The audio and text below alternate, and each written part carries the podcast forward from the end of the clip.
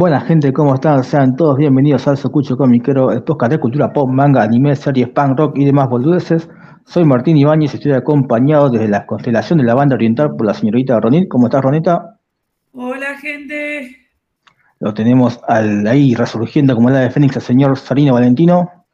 Las alas del Fénix se elevan al cielo. ¿Cómo andan, chicos? ¿Todo bien? Gracias por la invitación, Bien. boludo. Por favor, por favor. No sos un invitado, igual que la siguiente persona que vamos a, a llamar tampoco es un invitado a esta altura. Con ustedes, nuestro comiquero más amado y puteado a la vez, el señor Germán, de sector 2814. ¿Cómo estás, Gercho? Qué grande, qué grande. Esa, esa presentación me gusta. Yo, tengo- yo no puedo ser menos que Sari y tengo que decir ¡Polvo de diamante! Para, para Bien, ser bien, bien. Ay, Bueno, echame todo el polvo. Me gusta, me gusta- me me reivindicar que René García es la voz de Hyoga y no la voz de Haramichi y de Vegeta. Primero, antes que nada, es la voz de Hyoga. Primero. Bueno, pero la Thor usó la 10 ante que Riquelme y nadie se acuerda. Bueno, pero vieron eh. que ¿Vieron que, Hyoga es vieron más que la, que cualquiera de los otros. vieron que la voz de, de René García, ¿no? Sí, René García. Sí. En, en, en yoga era distinta. o sea, eh, tiene sí. otro, otro, otra tonalidad que la de Vegeta y la de pero, Haramichi. pero pasaron los años. Si escuchás después el, el doblaje en Hades, para, la- para lo que es el DVD, eh, tiene la voz más parecida a Vegeta y Sakuragi. Pero bueno, ¿de qué vamos a hablar hoy, gente? ¿Se acuerdan Estás que spoileando. Estás spoileando. Eh, eh, quizás estás equivocando y vamos a hablar de otra cosa. ¿Se acuerdan que en nuestra primera temporada hicimos un especial de Saint Seiya muy completo y la gente pidió más? Hicimos un especial de Asgard. Y en este especial de Asgard salió el tema Che. Y si hacemos especial de esto, me parece que reba, la seguimos. Entonces, con ustedes, gente, nada más y nada menos que el especial de Los Ramones, gente. Los Ramones, ustedes lo pidieron, ¿se acuerdan que hablamos de esto? Vamos a hablar de la legendaria banda Pan Rock, nos ponemos la campera de cuero y si esto pega, tiene especiales de Sex Pistols especiales de The Clash. ¿Cómo te ves con los Ramones, Gercho? A ver, a ver, los Ramones me gustan. Eh, Decían algo así como no. Hey, ho. Bien, bien, bien. Igual, igual se, olvida- se olvidaron de lo clásico. One, two, three, four. Ah, Acá, verdad, acá, acá, es verdad, es verdad. Lo mismo, lo mismo. Vos, Sari, ¿cómo te llevas con, con los Ramones? ¿Te pusiste Y yo flequillito ahí alguna vez? Yo, yo soy de esta escuela, vieja. Bien, Bueno, bien, neoyorquinos tocaban en el CBGB, ahí se encontraban con Talking Head, con Blondie. Eh, gran, gran banda los Ramones, ¿no? Después cambiaron un montón de personas. Uno pensaría que los Ramones son todos de izquierda, son todos punk, pero la mayoría eran derechosos y votaban a Y, Bush. y, Una seguramente, seguramente. Nunca, nu- nunca le cantaron la reina, nada, nada, nada. No, no, Eh, esos eran los punk en serio. Esos eran los punk posta. ¿Vos, Ronita, te gustan los Ramones? Obvio que sí. Bien, bien, pero tengo mala noticia. Tengo mala noticia, me llegó un mensaje de Fede. Me llegó un mensaje de Fede, che, los Ramones no van. Está muerto, ya está, ya, ya está, pasó de moda. Ahora la movida es el trap. Así que, ¿de qué carajo podemos hablar, Gercho? ¿Qué te gusta a vos? ¿De qué querés hablar? Hable- Hablemos de anime de los 90, ¿te parece, Sari? ¿Tomamos la posta? Vamos a ver, vamos a ver qué hacemos, eh. Vamos a ver qué hacemos. Vamos a ver qué hacemos ¿Eh? y tomamos, vamos ¿Se te, a hablar de anime se te ocurre 90. alguno? ¿Se te ocurre alguno? Y el que que, tenga- toda la movida, mirá, la segunda, la segunda oleada japonesa que llegó en mitad de los 90 gracias a Magic Kid, la que lideró la batuta fue Saint Seiya, y me parece que es el motor y la plantilla de todos los shonen de ahí en adelante. Así que, ¿qué te parece que si no hablar del padre de todo esto, no? Hablemos de ahí. Me Saint Seiya. gusta, me gusta porque Sensei y Ramones tienen mucho que ver, ¿no? Jóvenes, adolescentes con un espíritu muy combativo, me gusta, me gusta. Me parece que va. Nos sacamos las camperas de cuero. Unos son justicieros, los otros eh, votan a, a Bush en Estados Unidos. Pero, pero sí, se parecen bastante, ponele. Nos sacamos las camperas de cuero y nos ponemos las armaduras, gente. Vamos a hablar de Saint Seiya. Y vamos a hablar de la saga de Hades. ¿Les parece la saga de Hades? Me gusta.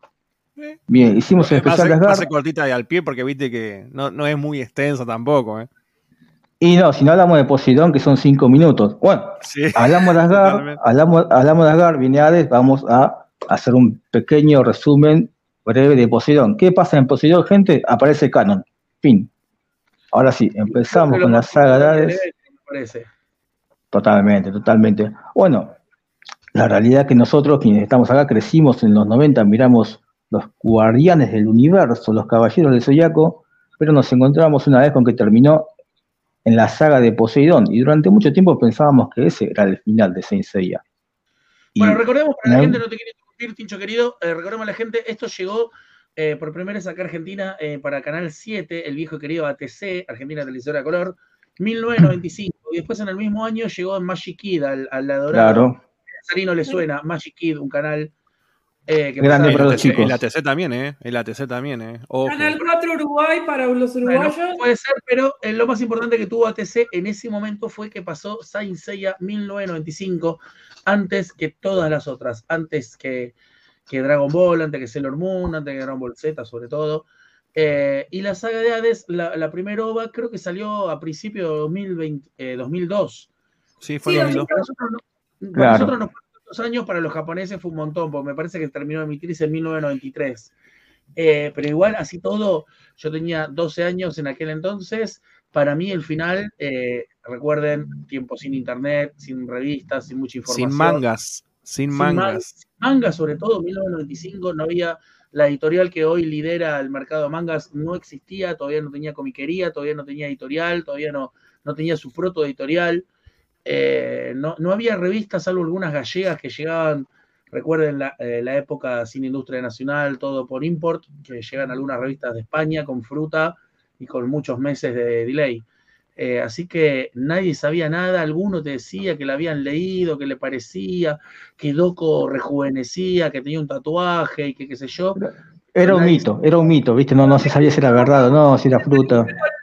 Las revistas de Atina Millán también era toda la información que teníamos. Hermosas. Sí. Hermosas. Me suena Pero... tío mi. ¿Opa? Gerto, te apagaste el micrófono. ¿Puede ser que ustedes hayan tenido una entrevista con Atilio Emilián? Puede ser, sí.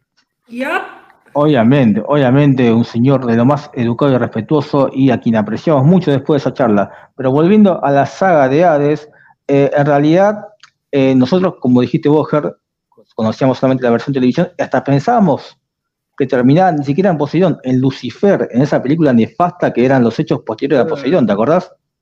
Qué, sí, qué asquerosidad. ¿Te gustaba? Eh, todo, soy fan de todo, menos de la de Iris, creo que soy fan de todas las películas de Seiya.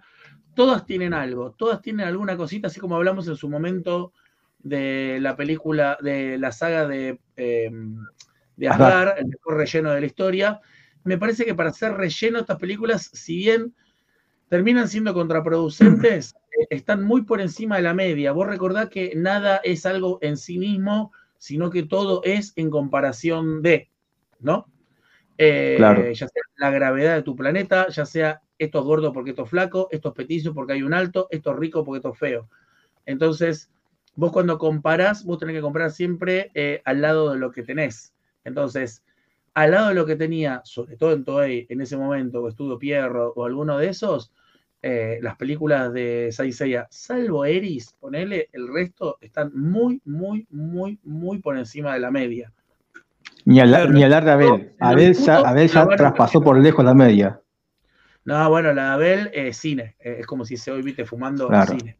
Che, Ger, te, te consulto Dígame. y te hago una pregunta. ¿Por qué no Eris, la película de Ellis, la manzana de Ellis, eh, me parece la más floja. A ver, tiene, tiene el mérito que es la primera que generó el vicio que repite todo el mundo, ¿no? Que los caballeros siempre están corriendo, que Atenas siempre está secuestrada uh -huh. y que Seiya siempre gana poniéndose la armadura de oro.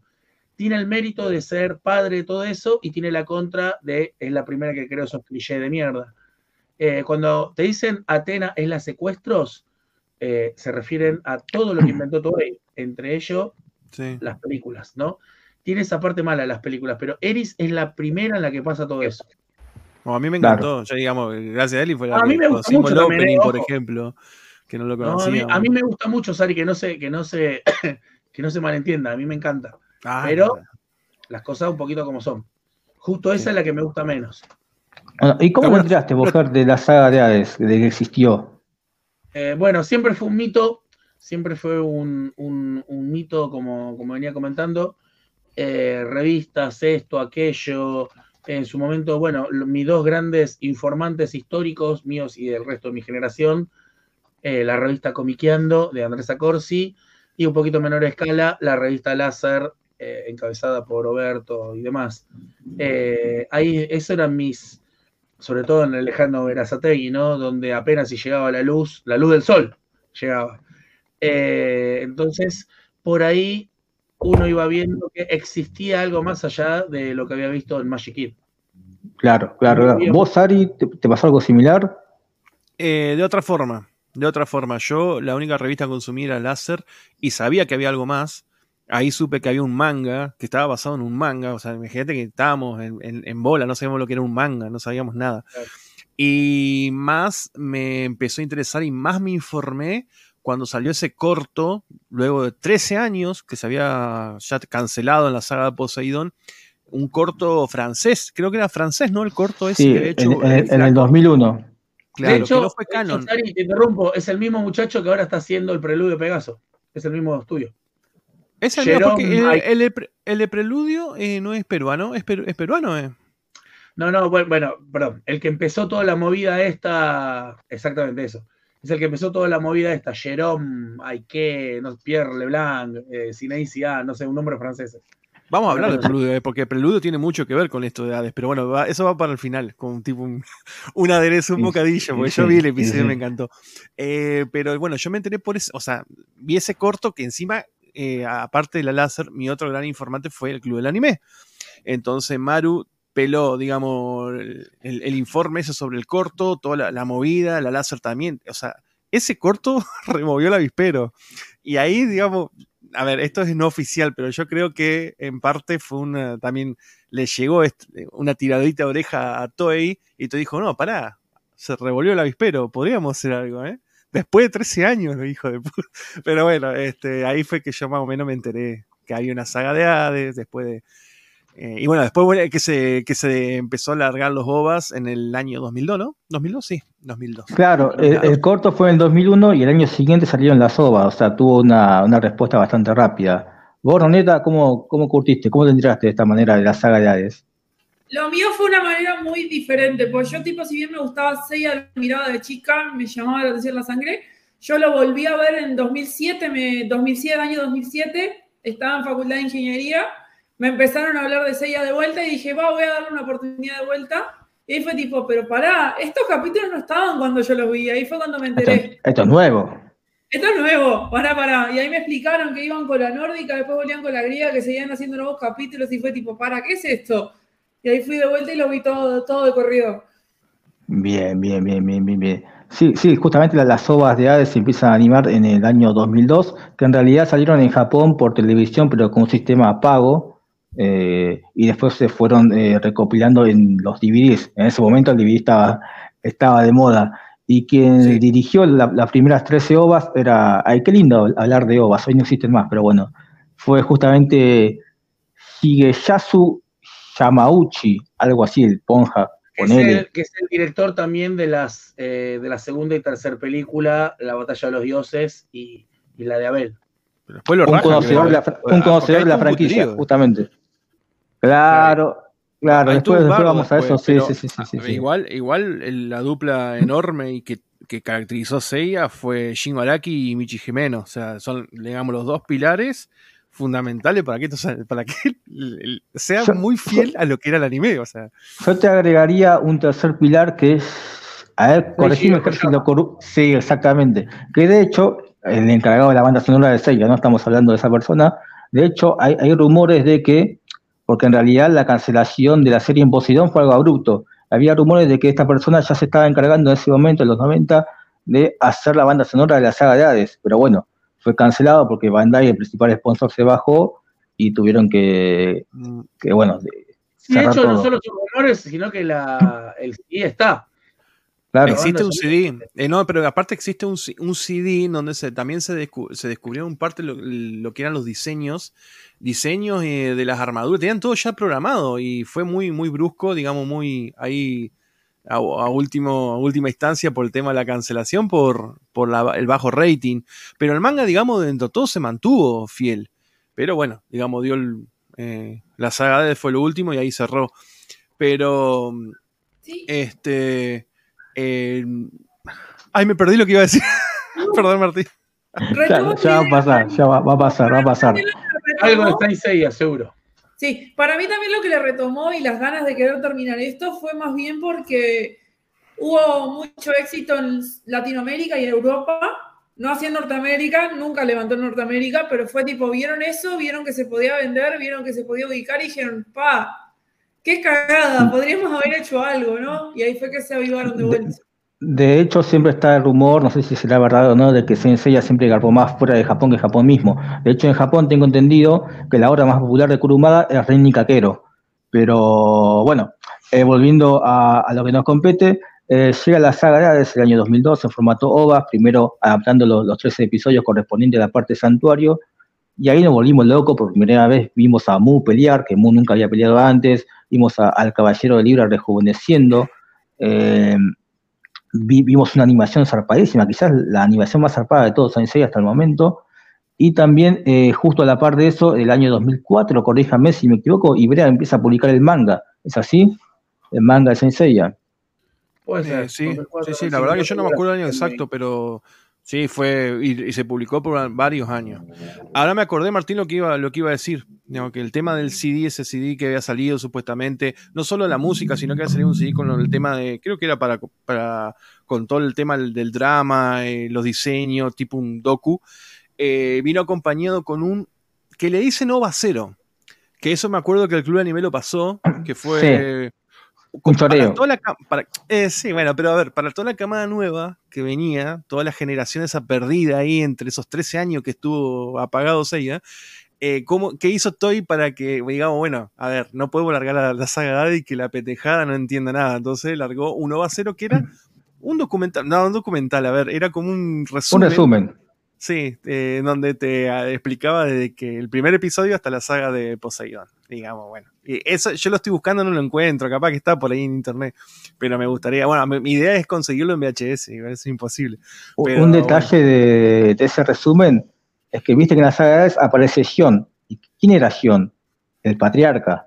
Y viste que el anime se mandó este moco de inventarte que el patriarca se llamaba Arles. Arles, sí. Claro, bueno, en ese resumen de Loba Cero te dicen que Arles era el hermano menor de Sion, que tomó el puesto cuando él falleció.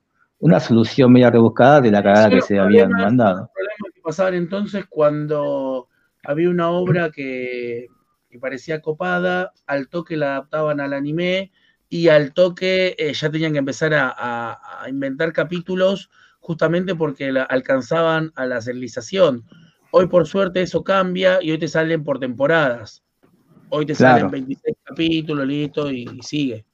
Pero todavía sigue cayendo en esa, ¿eh? todavía sigue cayendo en los capítulos de corrido, lamentablemente.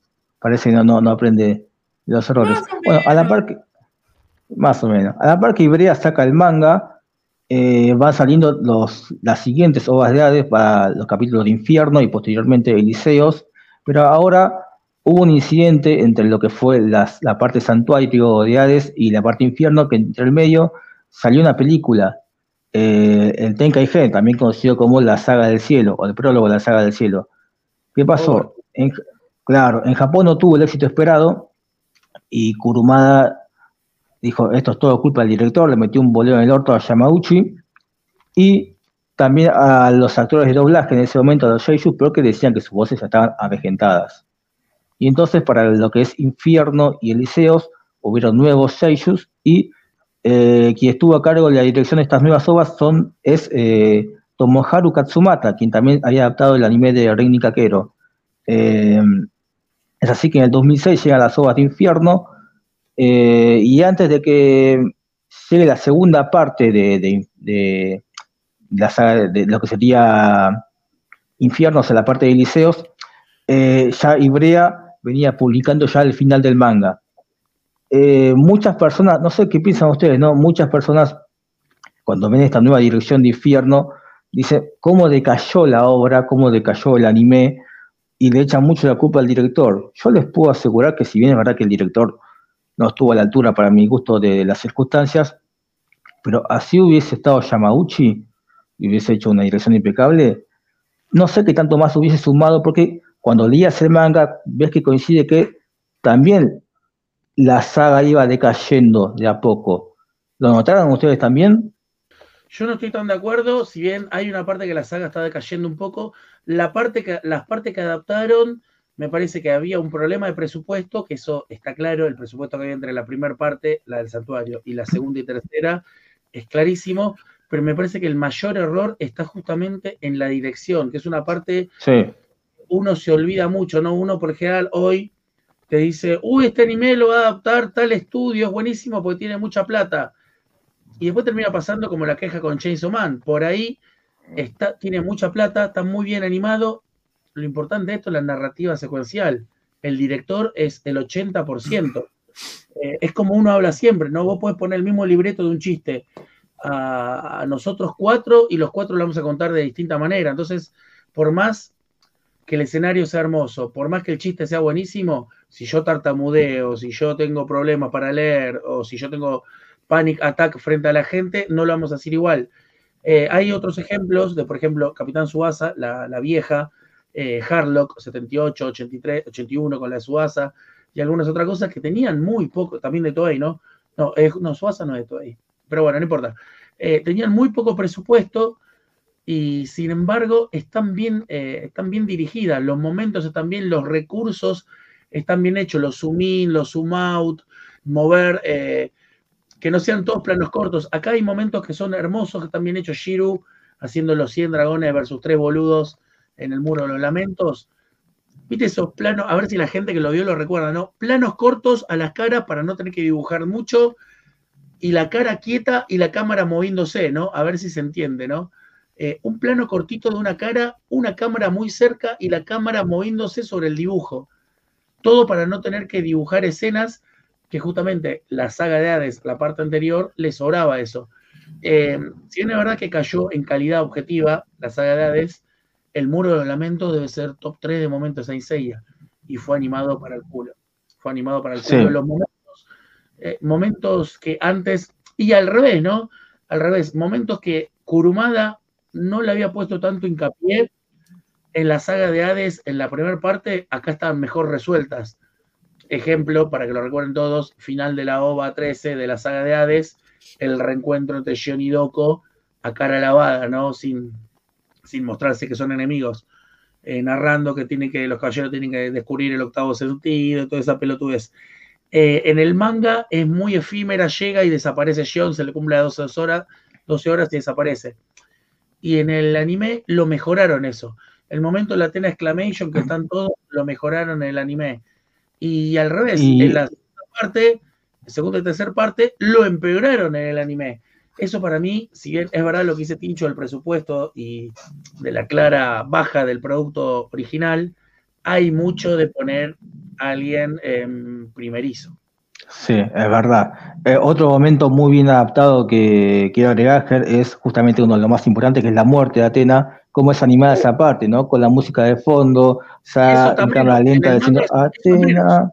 Claro, Shion y Doko corriendo desesperados, Mila ahorcando a Camus, música toda del esa, esa opening. sensación es, es, zarpadísimo, sim- simplemente to- toda esa parte. Claro, Eh, pero ejemplo, bueno. Eso, eso es, a un director le traes un guion de qué es lo que tiene que pasar y él decide cómo mostrar, qué planos, qué música poner, la luna roja, esa que dijiste vos, y Johnny Doko corriendo a toda velocidad, la mano de Saga que se estira y trata de agarrar la Atena para salvarla y se le escapa por un poquito, y el grito desgarrador de Saga de ¡Atena! Eh, el opening, que la verdad que yo como rockero nunca me había gustado, Chikiugi como opening, me parecía una balada que es más, más de ending, digamos, eh, una asocia más Saint Seiya con guitarras, Claro. y, y- y hasta ese momento, hasta esa secuencia, hasta ese montaje, nunca me había gustado. Hoy, hoy escucho Namida y Y te, te mojas. en esa escena, claro. Eso es el director. Eso es cuando tenés un director competente y transforma algo más o menos en una gran anécdota.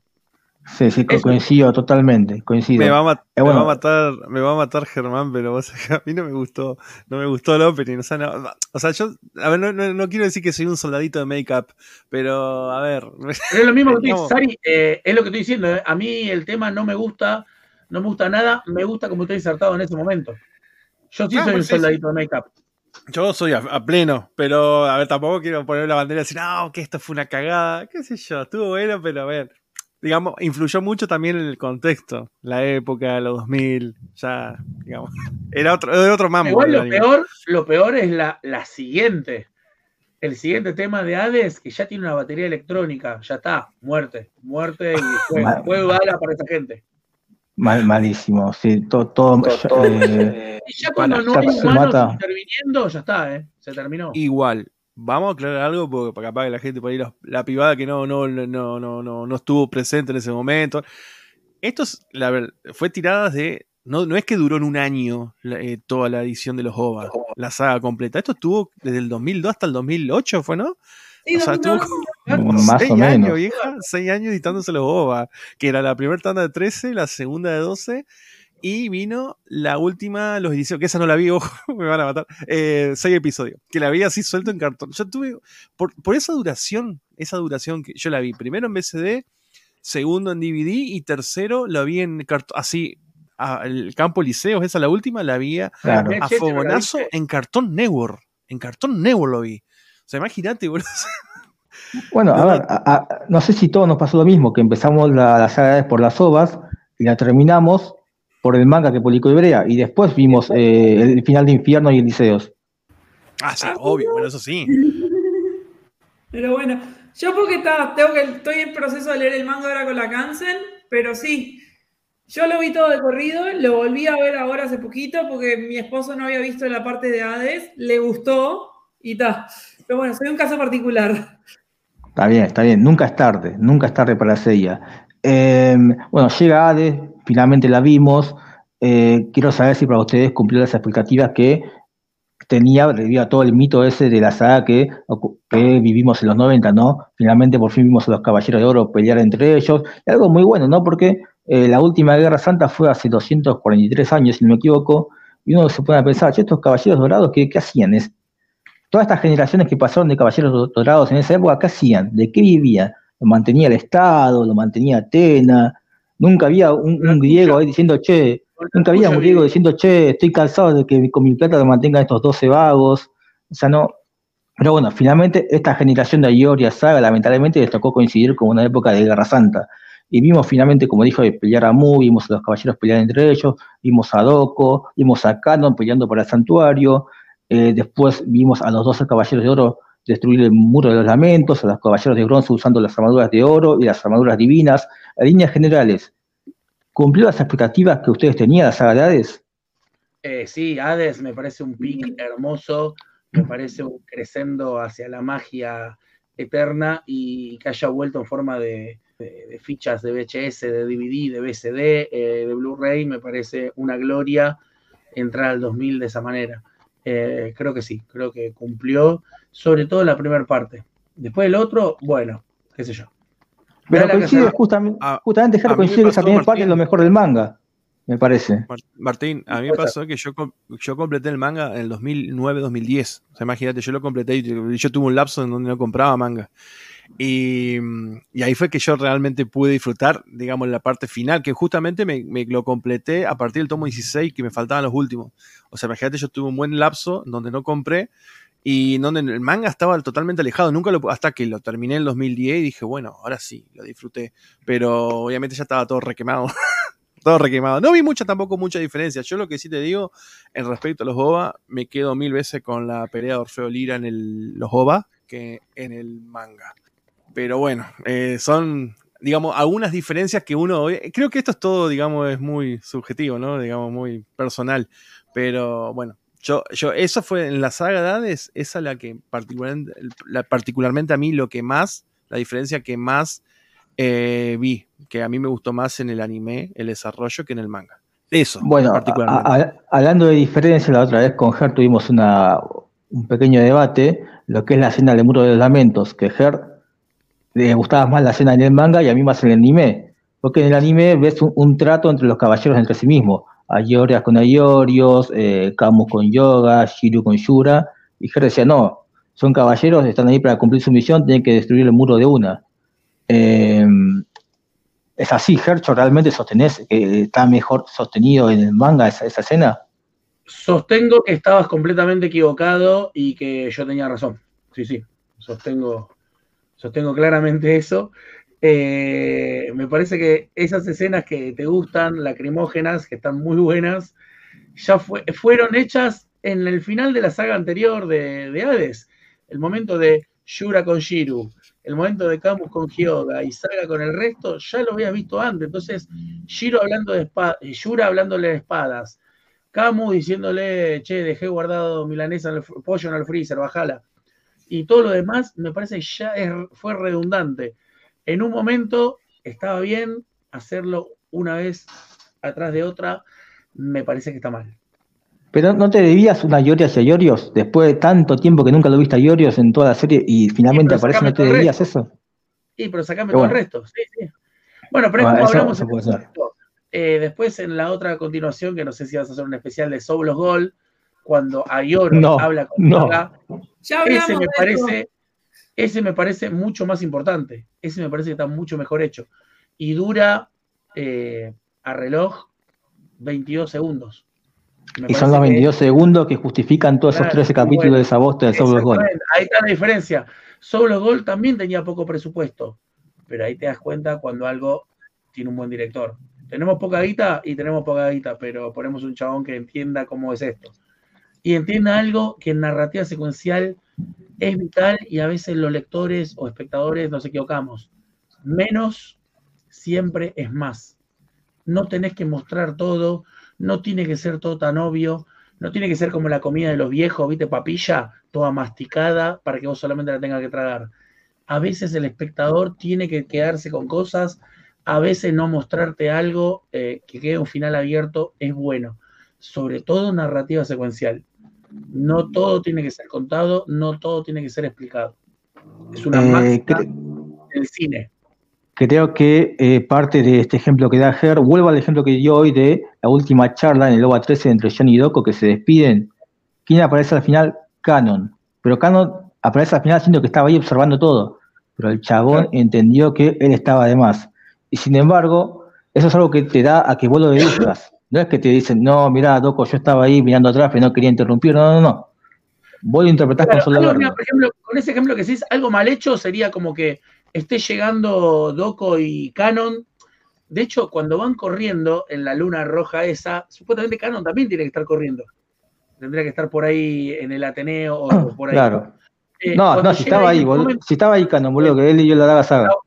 Claro, pero eso quiere decir, estaba ahí con, en el Ateneo con Atena, ¿no? Pero digo, yendo para, yendo para ahí arriba, debería estar ahí Canon también. Y en el momento final, Canon, algo, algo mal hecho podría ser que Canon diga, che, eh, yo por respeto, por haber asesinado a tanta gente, voy a quedarme acá arrodillado mientras estas dos personas que son claramente amigos se despiden. Y no, eso es grasa, eso es cuando no sabes contar algo. Acá te lo hicieron perfecto. Mostraron a los dos amigos despidiéndose y después, medio en off, Canon dice, Doco dice, vamos Canon, y ahí ves que se levanta, que siempre estuvo el chabón ahí. Maravilloso. Maravilloso. Eh, cine cine. Hercho, te quiero polémico, te quiero bardero, te quiero, ah. te quiero rock and rollero. Eh, a mí me da la sensación cuando leí las saga en el manga que estuvo un poco apresurado en algunas cosas, ¿no? Por ejemplo, ves el poco desarrollo de los tres principales guerreros de Ale, que serían los, tres jueces del infierno. Eh, después también lo mismo me pasó con Tantos Himnos. Bueno, en el último tomo te matan tres dioses, qué sé yo. Esto ¿Cuánto tiene que ver para vos que esto sea? Eh, justamente hubo una pelea de, Kurumada con la Shonen Jam y por eso se dice que apresuró el final. ¿Cuánto tiene que ver esa pelea o cuánto hay de un poco che? que, Kurumada sabemos que es un crack, un genio, pero a veces peca un poco del desarrollo de los personajes, de algunas cosas. ¿Cuánto tiene que ver falencia de Kurumada o la pelea de la Jam con este final un poco abrupto en algunas cosas?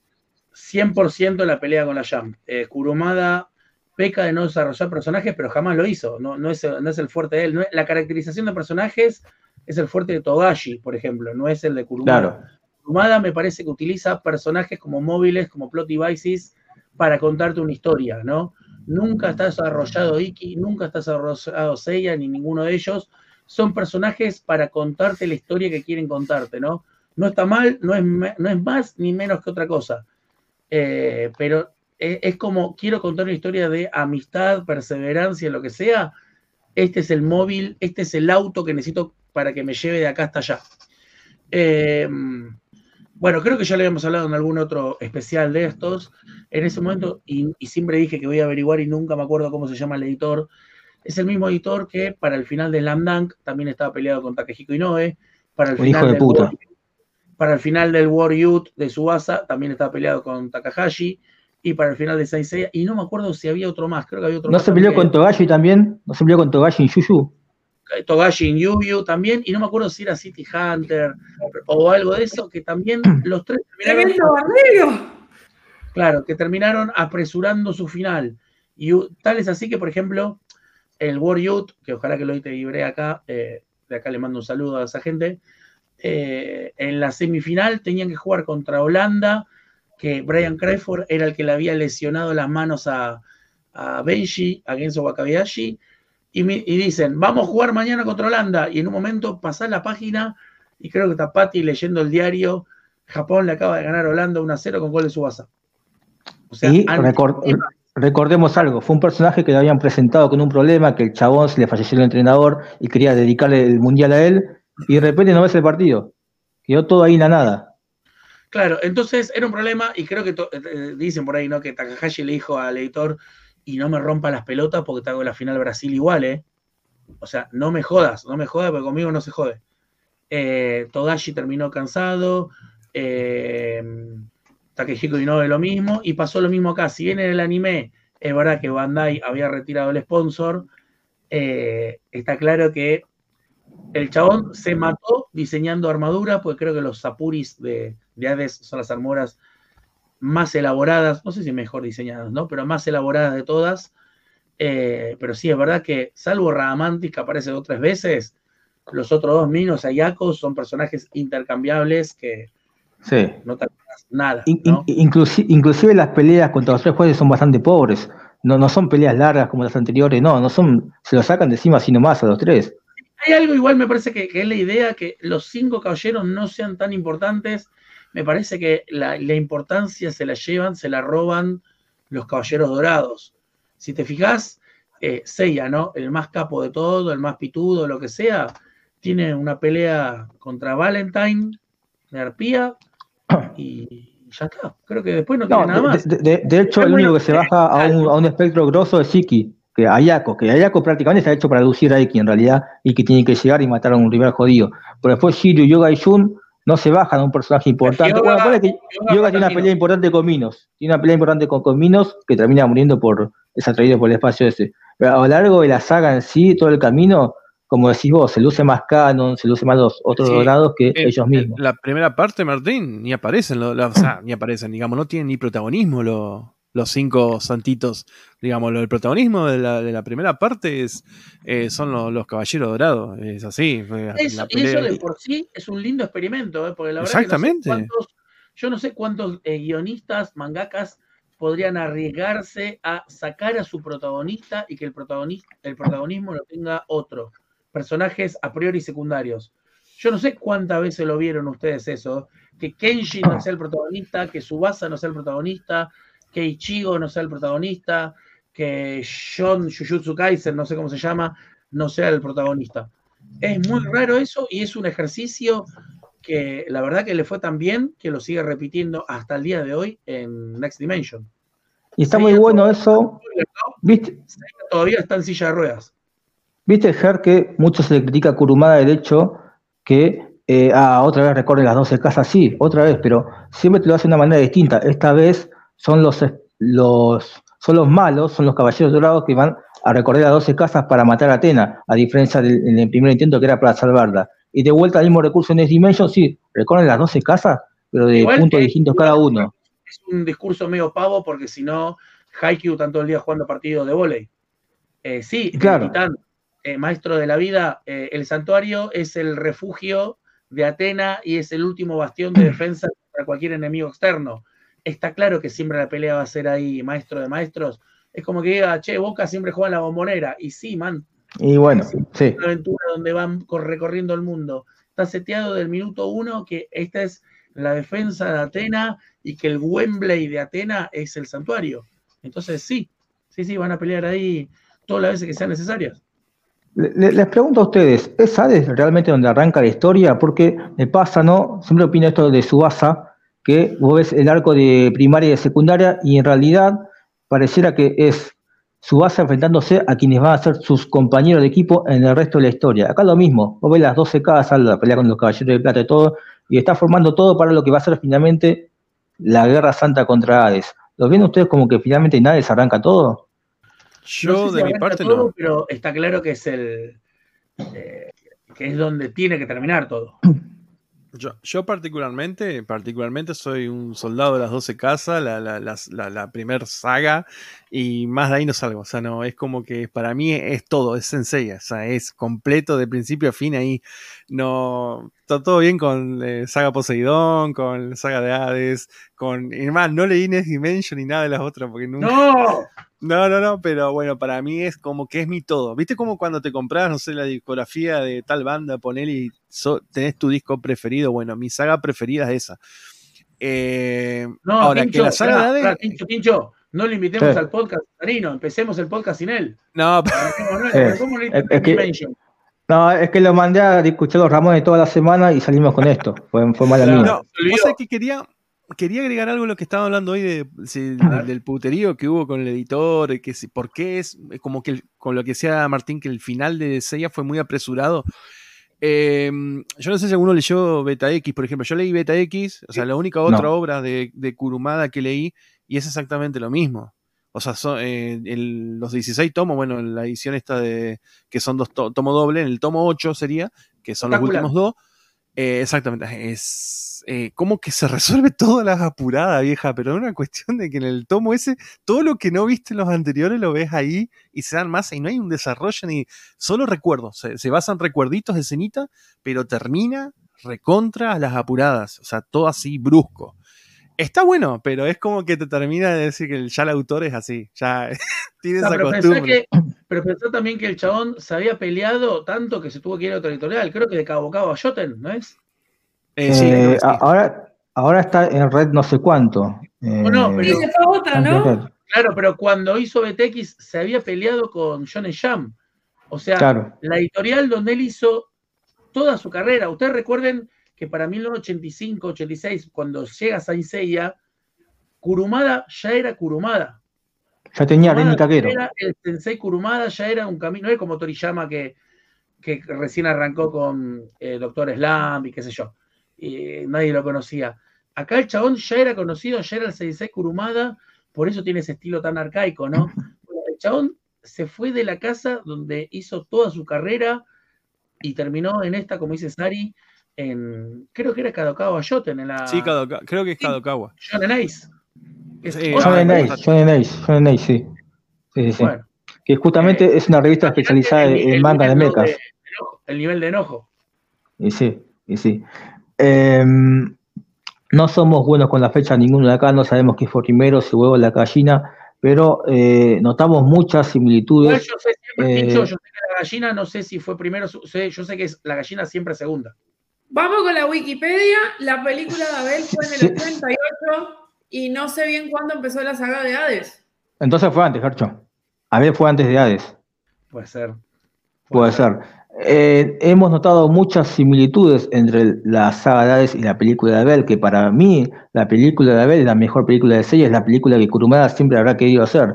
Por ejemplo, los Santos de Oro son revividos de vuelta, eh, ves a la pelea entre, entre Saga con el Santo de la Corona de Oriente, es similar a la de Canon contra Radamantis, ves la pelea de Yoga contra Minos y es similar a la yoga contra eh, la cuesta de los hilos. Los tres jueces, los tres jueces del infierno. O sea, ves muchas similitudes. Em, para mí Atlas es mucho mejor que el pilotudo de Radamantis, pero... Las em, armaduras de oro al final. Claro, en vez, claro, y eh, en vez de tener las armaduras eh, divinas, tienes las doradas. ¿Ustedes notaron también esas mismas similitudes? Eh, yo creo que están claritas, sí, sí. No sé qué vino primero después, pero creo entender que entonces la de Abel es primera, ¿no? Es primera. De 88. Se estrenó en Japón. Bueno. Y debe ser primera, sí, sí, sí. Sí. Eh, ojo, con, esto no estoy diciendo a Kurumada, seguramente muchas ideas quizás se las consultaron a él, eh, a, a, saber, pero hay, hay, demasiadas similitudes entre ovas, manga y, la película en sí. Eh, pero no, la película, creo que lo mejor... es cine 100%, la verdad que es hermosa y es una clase magistral de cómo hacer un buen tempo, cómo marcar las situaciones, arranca lenta, no es que arranque rock and roll y ya están los personajes. No, no, no. Eh, te va llevando de a poquito. Si bien los tipos, está fuera de continuidad, porque los tipos ya se habían enfrentado canónicamente a Poseidón, te muestran que el, el dilema del humano enfrentando a un dios, no importa los rayos y poderes que vos tengas, sino el, dilema de un humano enfrentando a Dios, si está permitido, si es correcto, ¿no? Eh, está muy bien planteado todo eso. Imagínate el nivel de cine el nivel de cine de esa película, que una de mis peleas favoritas es en esa película y dura tres segundos, ponele. Camus y contra los tres santos de la corona. Eh, durísima. Y es. No dura nada y está muy bien hecha. No lo voy a hacer para no perder el respeto que me queda todavía, pero me sé los diálogos de memoria. me imagino, me imagino. Pero creo que igual de todas maneras lo mejor de Hades fue que marcó un rival de Seiya. A partir de Hades, en realidad somos buenos. A partir de francés, gracias a Dios este francés existió. Pero a partir de regreso de Seiya con Hades, surgieron toda esta nueva serie de spin-off, algunos malísimos como Mega Solo Gold. Pero... Hablando francés, interrumpo un segundo, perdón. Dije Preludio de Pegaso, pero no, el manga no se llama Preludio de Pegaso, el manga se llama Odyssey. Ese es el que hace el francés. Pero luego pegas. Ah, vos estás, vos estás hablando del que editó ahora, el que está editando, eh, que llega acá, Monstruos. ¿Monstruos? ¿Puede ser? Oye, no, ese no se llama Preludio Pegaso. No, Preludio del Pegaso, no, no, pará. Preludio Pegaso es un, es un anime hecho, no, no, es, no es canónico, eh, es discutible, pero vamos a tocar lo último, pero está hecho por eh, un grupo de, de fanáticos peruanos. Y es abismal el desarrollo. O sea, todo lo que yo no sé si usan IAS o qué usan, pero lo loco lo hacen en su casa con un estudio. Tienen, digamos, eh, actores de doblaje. Bueno, doblaje en realidad es el, digamos, los seiyus latinos, que también no es, no tenemos un Jesús Barrero, pero digamos, es muy parecido y está muy bien planteado. Obviamente todo esto es con un concepto tomado a pinzas de lo que quería hacer Kurumada, obviamente no le pidió ni permiso, nada, pero están los créditos, obviamente. Yo no sé qué va a pasar cuando Toy vea esto, pero si hay otro revival, no sé.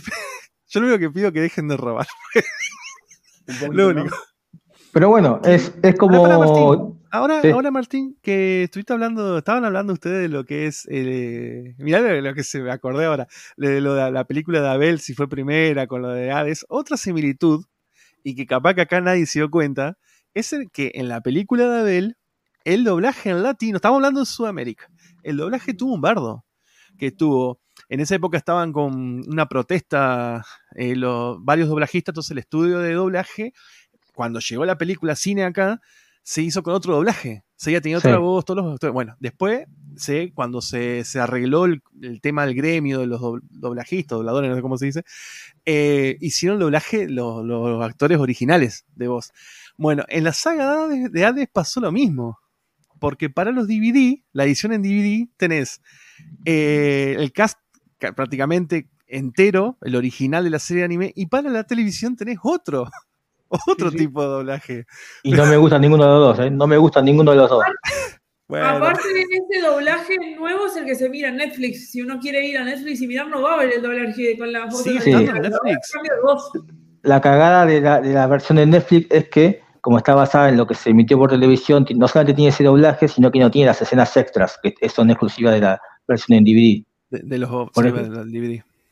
Por ejemplo, eh, la escena que Shun noquea a Tatsumi no está, por tirarte un, ejemplo. Eh, pero bueno, volviendo a lo que es el rival de Senseiya, ¿no? Con esto sale el episodio G, los Canvas, Kurumada se pone las pilas con Snake Dimension, sale la porquería de Omega, Solo Gold, un nuevo manga con las marinas de Poseidón, eh, ¿Se celebra esto para ustedes? ¿Para ustedes se celebra esto? ¿O están diciendo, che, me parece que con lo clásico y Next Dimension ya estábamos bien? ¿Qué opinan al respecto? Yo no soy fan de, los spin-off y de todas las cosas. Soy muy fan de Sencilla, lo cual no quiere decir que me coma todos los amagues.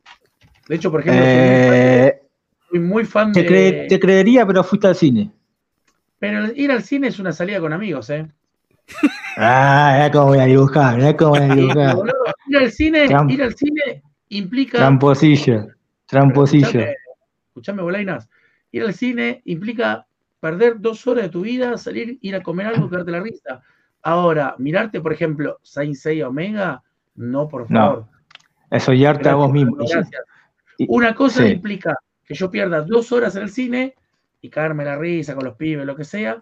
Y otra cosa completamente distinta es eh, mirarme no sé cuántos capítulos son. No, no, no. No, no, me- no me como todos esos amagues. Che, Martín, es la Sí. misma excusa que es la misma excusa que dio Fede cuando, cuando fue a ver Dragon Ball Evolution al cine. La misma excusa, Sí, ¿eh? sí, que los sí, sí, sí. amigos, que la Sí, salida somos así, va, somos yo somos uno.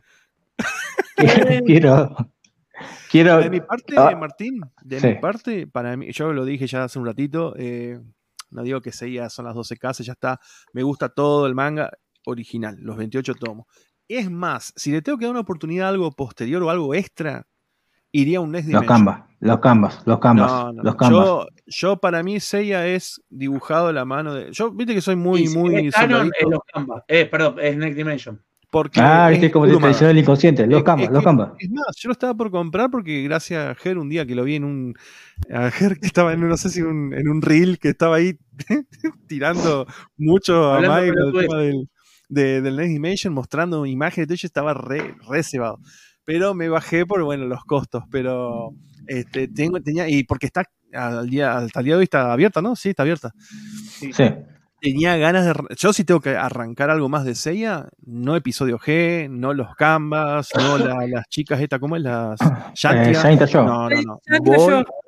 yo voy a Kurumada. ¿Qué es lo que está haciendo Kurumada? Next Dimension.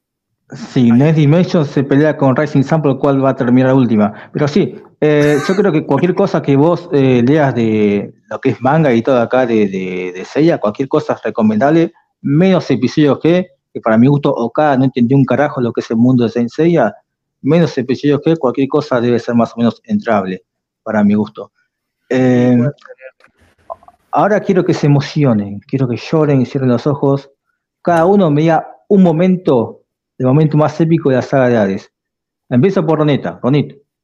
A mí lo que más me gustó de la saga de Hades fue todo el tema de Un momento, eh, no me das con todo el tema, no, un momento. cuando El momento Hades, épico. cuando Hades posee a Jun. Toda esa, toda esa parte me, me pareció demasiado épico, pues fue tipo, vos creías que era el caballero menos poderoso, mira, Tomá, tomá, Fordo, mirá, mirá de quién te burlaste. Me gusta, me gusta. Sari, lo dejo a Hercho para el final.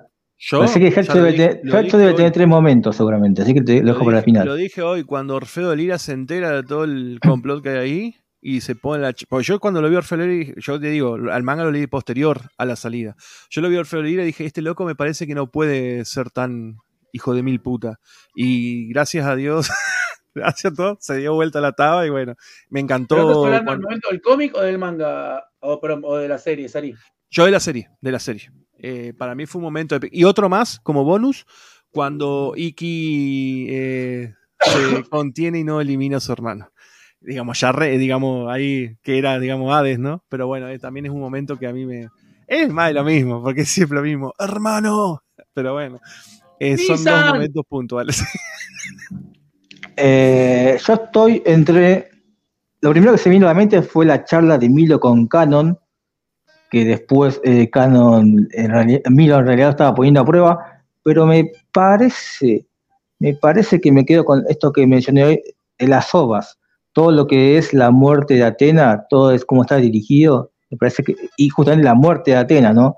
Con todo eso, por encima de la exclamación de Atena contra Yaka, por encima de la destrucción del muro de los lamentos, por encima de todo eso.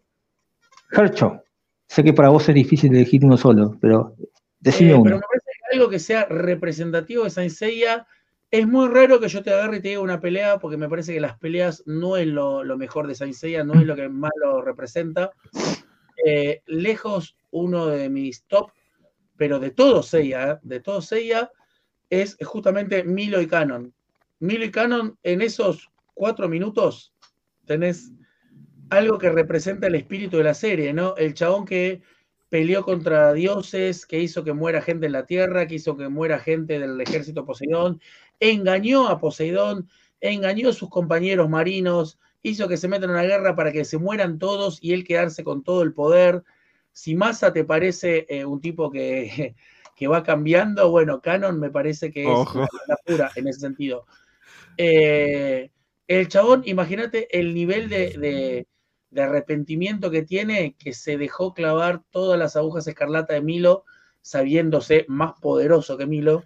Dijo, está bien, vos no me perdonás, perfecto, dale, cagame trompada con todo lo que tengas, yo acá no me voy hasta que no mata todos los espectros de Hades. Milo no le creía, dijo, bueno, porque todos podemos pedir perdón, pero quedarte para demostrar tu perdón lo hacen pocas personas. Y, y, Canon estaba dispuesto a llegar hasta las últimas consecuencias. Milo entendió esto y al final la de siempre. El último golpe no fue el Antares, sino fue uno para curarlo. Eh, si todo eso te parece poco, si toda esa, toda esa cosa te parece muy melodramática, cuando Milo se está retirando para ir a enfrentarse a los espectros que están llegando a Scorpio, Canon. Decímelo, textualmente, Ger, textualmente como lo dice ahí. Canon, todo hecho concha, pero todavía vivo, le dice: Si vos pensás que yo soy un enemigo, ¿por qué me dejas acá solo con Atena? Póngame música, maestro, por favor, que alguien edite esto y acá ya no hay ningún enemigo, acá solamente hay un compañero de batalla, un caballero dorado, Canon de Géminis.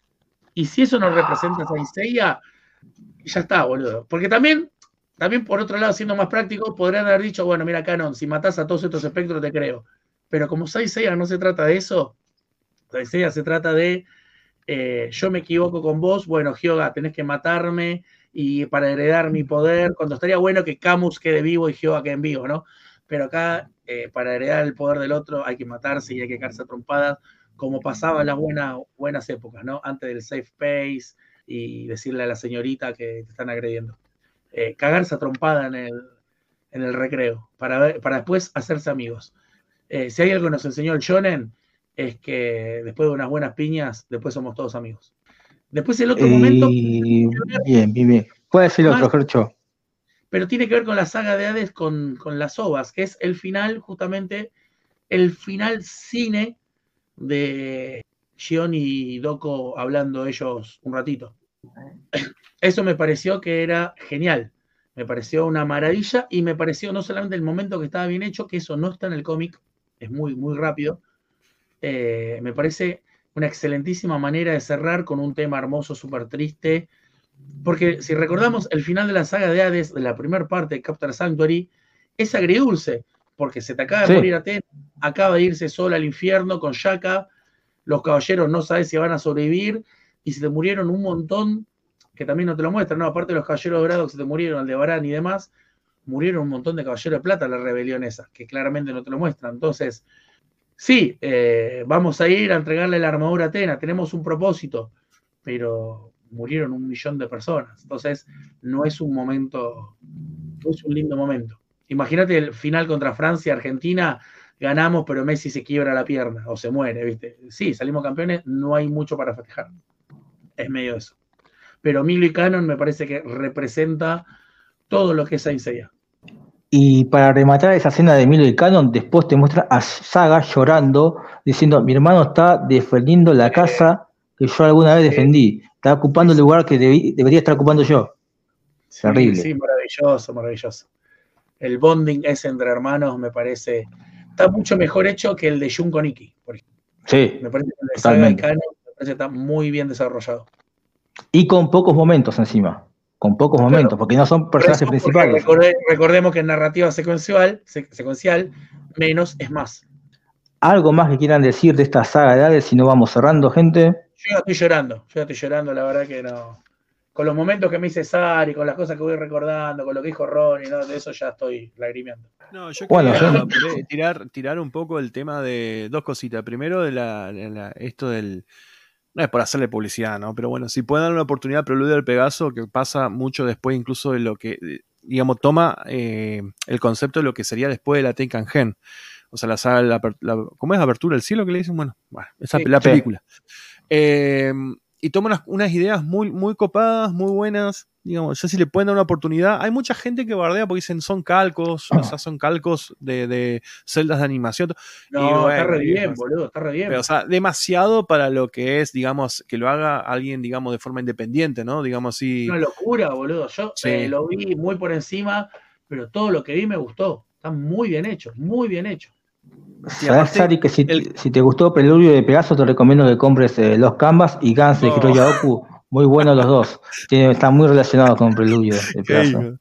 Che, y otra cosa también de, respecto al manga que me gustó mucho, no por fañar Ibrea, pero sí me gustó que se haya incluido la, la, perfect, eh, perfect, Edition, digamos, los tomos finales, más que nada el tomo final, que trae, digamos, todo como una secuencia de lo que fue eh, del detalle de los personajes, tanto de Poseidón como la de, de Hades, y más allá de que siempre estaban los extras del diseño de los clots, tanto la armadura como. Que eso estaba todo en la revista, ¿te acordás? La, la, la enciclopedia del manga. La enciclopedia del manga anime. Estaba así, bueno, ah, yo por esa revista me entré, me entré. Sí, sí, sí, sí. una masa, pero son cosas que no correspondían al tanco en realidad. Y ya se dio el lujo de, de darnos eso. No sé si, eh, qué raro que no, no le pusieron las trabas de los derechos, porque los derechos a veces tienen que ser sí, esto no lo incluyas, esto sí. Es raro, pero bueno, sí, yo agradezco también que esté eso, porque no sé si irá incluido ahora en la man Ojo con eso. Yo lo he visto, sí, los, detalles, los clot y eso sí, pero no sé el tema de, la, Perfect Edition, la parte final del último tomo. ¿Cómo, Llegaremos al tomo 27 y nos enteraremos. Sí, esperemos, esperemos a ver qué, qué, lo quiera. Ojalá, ojalá que salga, ojalá que, se dé, pero bueno. Este, lo que sí sabemos que la Canceman no, no, incluye en ese capítulo, bueno, es de otra, de, lo que hablamos ya en el otro especial, ¿no? El capítulo de yoga, el especial, pero bueno. Este, ¿No incluye? ¿No incluye ese capítulo? Creo que no lo incluye, creo que no está, no sé si Ibrea lo, irá a sacar o no en la Canceman, creerías que no, porque creo que no estaba en la Canceman ese capítulo, creo, ¿eh? ¿En qué tomo sería? Para tener una idea. Ay, me mataste porque la numeración de la Canceman es distinta que la de los. ¿En qué se está más fácil? ¿En cuál estaba Martín? Ya más quemado. Yo, ay, no recuerdo. No recuerdo en cuál estaba en el manga en este momento, pero sí sé que estaba en la clásica, los 28 tomos de Ibrea. Sí, ¿La Sí, esa, esa no sé en qué, en qué tomo era. Talla, sí. Sí, está al final del tomo 13. Cuando termina ah, el tomo 13. Bueno. Cuando termina no, todavía no llegamos. Todavía no llegamos ahí porque va a pleno la Cancelman. Va arrancando santuario. Claro. Eh, ¿Vendrá más especiales de Senseiya? ¿Te bancás más citas de Atena, vos, Gercho? Que sigan saliendo cosas, no, pará, paremos, boludo, basta. Yo te soy sincero, eh, los, los, especiales de, de, de Senseiya eh, tuvieron mucho éxito. El primer programa de Senseiya fue uno de los más escuchados, el de Asgard fue muy aplaudido por la audiencia. Eh, mientras la gente siga pidiendo especiales de Senseiya, bueno, si la gente dice eso, seguimos entonces. Pero que lo decía la gente, no nos pregunta a nosotros. Este, sacarme las armaduras y ponerme la camiseta. No puedo decir más nada. No puedo decir más nada. Lo que puedo decir yo, lean los canvas, a mí me gustó mucho. Fue el único spin-off que leí, el resto me llamaron la atención las premisas y no le he dado bola. La película no me gustó, pero bueno, la vi. Y bueno, consuman lo más que puedan, porque la verdad no creo que sea una franquicia que debe morir. Nunca. Como así la serie de Netflix, Crunchyroll y esa volviese. Pero el resto, nunca. Hercho, si estoy eh, caminando por microcentro, ¿a dónde tengo que ir? Maipú 519, Maipú y La Valle, a pasitos, a pasitos nomás de peatonal La Valle, sector 2814, y darnos like y seguirnos en el Instagram nuevo que tenemos, decidimos cerrar el otro, dijimos muy choto, no nos gusta, vamos a empezar de nuevo, que no hay nada más lindo y más aiseyesco que caer y levantarse otra vez. No, mentira, nos hackearon, nos borraron el otro Instagram, tuve que empezar otra vez. ¿Hay culpables? Siempre hay culpables, obvio que hay culpables. Pero se, se sabe. Esta putería ya, eh, me encanta. Claro, está buenísimo para en vivo esto, muy bueno. Claro, claro, claro. ¿Y, cómo, ¿Y, cómo, lo castigaste, que era culpable? Así, lo, lo, respondía. Eh, pero ya, saben a dónde tienen que ir, a Mepú, a ver al bueno de Hercho, y si dice que van de parte del Secucho Comiquero, tienen 20% de recargo. ¿No es así, Hercho? Un recargo, todo sale más caro. Todo sale más caro. Pagá lo que te dé Martín, lo que te dé Sarino, lo que te dé Ronnie, te van a decir. Hijo de remil puta. Ahí está. Y si quiero ver reseñas de revistas retro, ¿a dónde tengo que ir, Sarino? ¿A qué Instagram tengo que ir? Eh, archivisteame las revis. Archivisteame las revis. Si quieren leer algunas reseñas de mangas viejos, archivisteame los mangas. O cómic también, porque ahora estoy por ahí metiendo algún que otro cómic. Y si quieren ver cositas en VHS, aunque ahora se me quemó la compus, no tengo para capturar ni nada, archivista, archivista videos. VHS, video, bueno, ya lo van a encontrar, lo van a encontrar. Y si quiero saber dónde dice la primaria de Natalia Oreiro, ¿a dónde tengo que ir, Ronit? ¿A dónde tengo que ir? ¿Dónde? Está, está. Tirame una, una calle de fruta y con eso cerramos. de, de Natalia Oreiro, ve a Dormiflex, chivo. Ahí está, ahí está, eso, gente. Esto fue el especial de Senseiya, la saga de Ares, gente. Somos el Sucucho Comiquero, lo queremos mucho. Hasta luego. Chau, chau. Chau. Hasta luego.